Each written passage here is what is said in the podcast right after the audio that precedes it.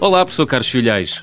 Olá, João Miguel, está bom? Tudo bem. Professor, o nosso assíduo ouvinte, José Calvinho, enviou-lhe um e-mail com uma consideração e uma dúvida em torno da palavra quântico. Antes de irmos às questões do nosso ouvinte, a quem agradeço desde já, obrigado, José Calvinho. O que é o quântico? Tem a ver com a teoria quântica, certo?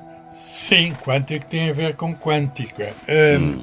A física quântica nasceu em 1900 com a contribuição de um, uma proposta que foi na altura bastante revolucionária de um físico alemão chamado Max Planck. Ah. Uh, o que é que ele estava a, a, a, descobrir? O que, é que ele, o que é que ele descobriu? O que é que ele estava a examinar? Ele estava a examinar a, a luz emitida por um objeto chamado corpo negro, é um nome, não interessa, mas uh, é, uh, ele para descrever a luz de vários comprimentos de onda emitida por um corpo desse tipo e o, apesar do nome negro, o Sol pode ser considerado um corpo negro, portanto é um corpo que está a temperatura uniforme, basicamente um corpo que absorve, pode absorver, é um bom emissor. Uhum. E, eh, e o, o, que acontece é que ele não conseguia, com a teoria clássica da, do eletromagnetismo, uh, não conseguia descrever a distribuição de luz.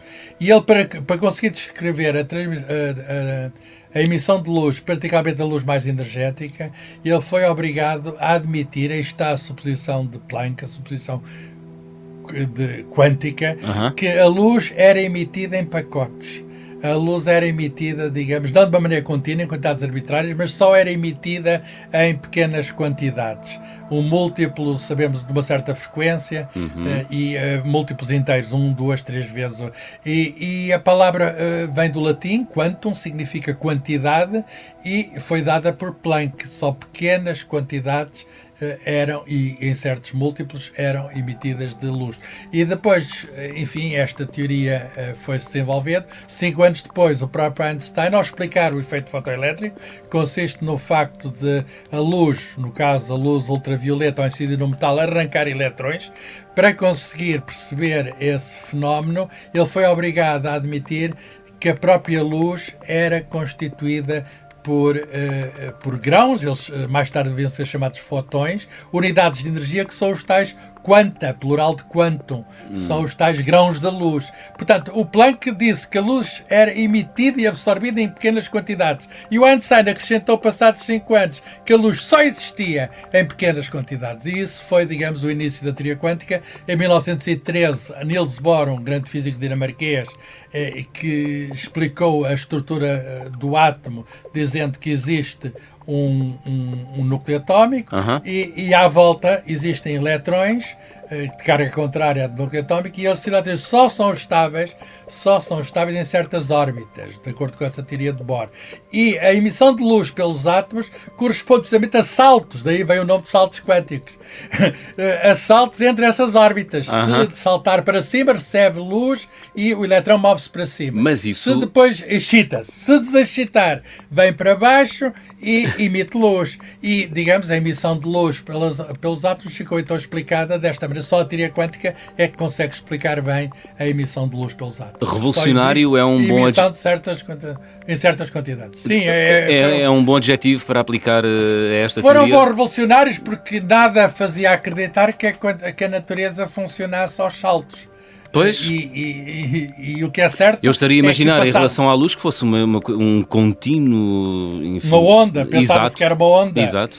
Bem, nós sabemos hoje que a luz tem de facto caráter ondulatório uhum. e ao mesmo tempo tem este caráter de ser partículas, de ser fotões. Isto é difícil de perceber, a teoria quântica consegue explicar esta natureza estranha da luz. Por um lado, quando vamos a examiná-la, eh, apanhamos grãos, apanhamos fotões, temos aparelhos que podem até detectar luz fotão a fotão, uhum. em pequenas quantidades, lá está, mas ao mesmo tempo, se virmos o padrão geral da recolha de muitos fotões, há um padrão luminoso. Portanto, a luz, por exemplo, se passar por um, por um, por um dois buracos, de uma, duas fendas, uhum. vai, -se, vai haver sobreposição de ondas, vai haver um fenómeno de interferência de ondas que só se pode explicar se considerarmos, digamos, que a luz também tem propriedades ondulatórias. Uhum. E, portanto, é, é, é, a teoria quântica veio para ficar. Eh, e em 1926 ela ficou da forma que hoje temos. Uh, houve dois grandes físicos, um, um austríaco, Schrödinger, que fez uma equação, resolveu uma equação, propôs uma equação e resolveu a chamada equação de Schrödinger, que descreveu os fenómenos ondulatórios para os elétrons, e outro, Heisenberg, alemão, que fez, digamos, a mesma coisa, mas usando outro método, mas eram rivais, mas percebeu-se rapidamente que eram formulações equivalentes para o mesmo fenómeno. E a partir destas duas eh, de, digamos, estas duas visões, eh, nós temos, portanto, desde há cerca de 100 anos, hum. uma, teoria quântica, uma teoria quântica que explica o funcionamento do mundo à escala microscópica, das moléculas, dos átomos, dos núcleos atómicos, das partículas e mesmo de muitos fenómenos que são à nossa escala, à escala macroscópica. Por exemplo, o magnetismo tem uma explicação em último caso que é quântico. O facto do ímã funcionar tem uma, uma explicação em último caso que é quântica. Muito e, bem. portanto, uh, sem a teoria quântica nós não perceberíamos muita coisa do funcionamento do mundo, até das estrelas. Falámos aqui já neste programa das estrelas, uh -huh. uh, a estabilidade de algumas estrelas só se percebe invocando a teoria quântica. E, portanto, a teoria quântica não se aplica apenas, começou por aí, ao hum. mundo muito pequeno, mas também tem implicações que nos permitem perceber fenómenos ao mundo astrofísico. Para um leigo como eu, uh, enfim, uh, são coisas estranhas. Uh, há mais coisas estranhas relacionadas com a teoria quântica? Sim, sim, há coisas muito estranhas. Eu disse quando uma pessoa mede que encontra um fóton num certo sítio. Sim. Uma das coisas mais estranhas da teoria quântica é que, que há uma, aquilo que podemos chamar uma ligação entre o observador e o observado. Quer dizer, eh, nós, quando vamos fazer uma medida, quando vamos fazer uma medida. Quando o professor ri, quando... vem aí um problema científico. Não, eh, repare, repare é, é, é, um exemplo que eu costumo dar, não com luz, mas, por exemplo, com eletrões. Uhum. Talvez mais fácil de pensar. Eh, uma pessoa pode perguntar onde é que está um eletrão.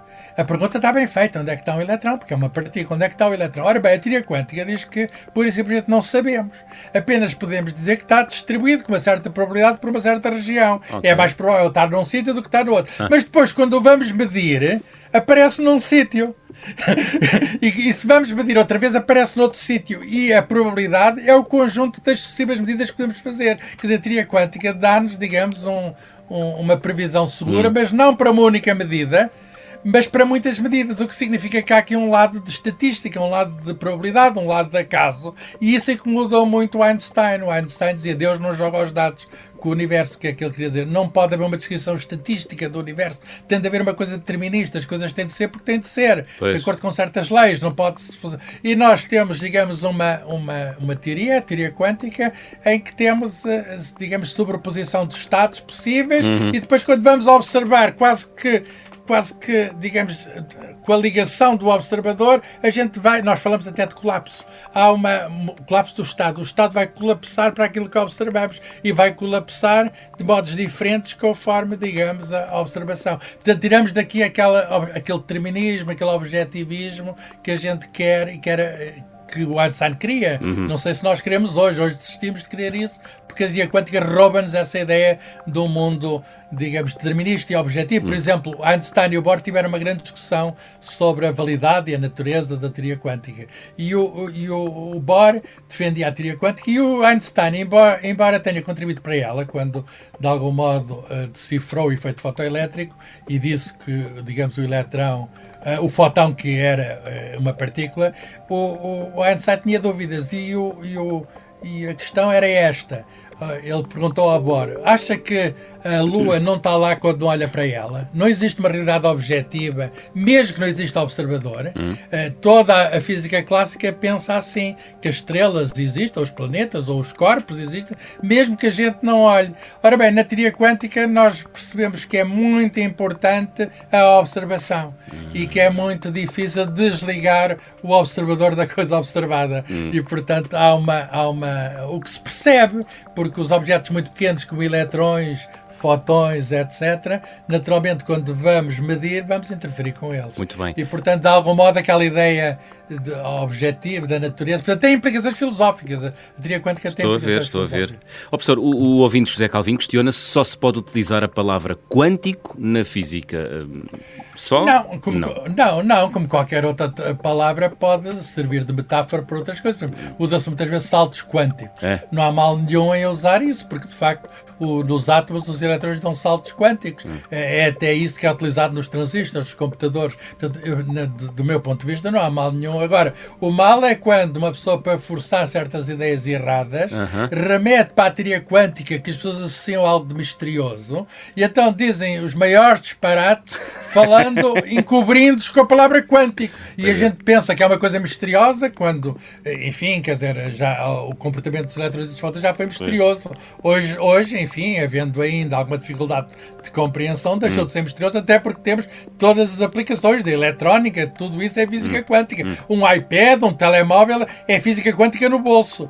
E, e, o que acontece é que temos gente, e gente, enfim, que, que gosta de ganhar dinheiro à conta de outros, que vende coisas como sendo quânticas quando aquilo não tem nada de quântico. Quer dizer, quer é apenas, uh, enfim, é da meio mundo a enganar outro meio. Eu, às vezes, olhando para a internet, penso que é mais de meio mundo que anda a enganar outro meio, outro menos de meio, e inventam coisas. Eu já vi coisas, eu sou ter razão. Eu, eu sou ter razão. Eu já Portanto, vi coisas. O José Calvin também questiona se não se estará a banalizar a palavra quântico para legitimar a pseudociência e o charlatanismo. O professor acredita que sim, que às vezes. Sim, eu aí dou-lhe razão. Hum. Quer dizer, pode-se usar a palavra quântica num contexto mais amplo, com certeza. Hum. Uh, as palavras não são propriedade da física, há palavras da física que passaram para a linguagem corrente, e ainda bem que passaram, não há mal nenhum nisso. O problema é quando usamos a palavra sem saber do que estamos a falar e usamos para enganar, para pois. encobrir até a, a ignorância própria. E, e, então há muitas coisas que se dizem quântica, mas que é banha da cobra, pura banha da cobra. Outro dia numa feira havia uma, alguém que com os elétrons descobria, ou pagava 50 ou 60 euros, mas descobria intolerâncias alimentares ali de repente na feira, pá, e, e, que era um dispositivo quântico. Ora bem, aquilo é uma introgice de todo o tamanho. Ah.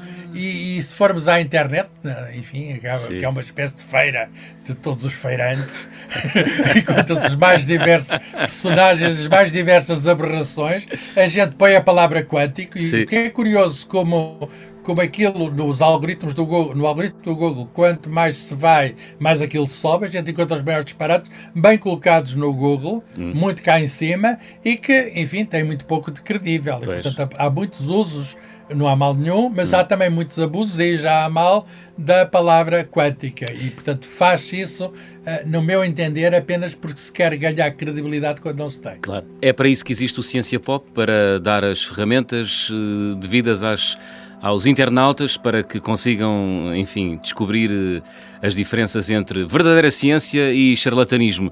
Já sabem, dúvidas, questões, reparos, eh, elogios, se for o caso, agradecemos, podem ser enviados para o nosso e-mail ouvinte.observador.pt. Professor, tenho que fazer a piada. Num salto quântico, até para a semana. Ah, é uma boa piada. O quântico pode servir para o humor também, concordo. Um abraço, até para a semana num salto quântico.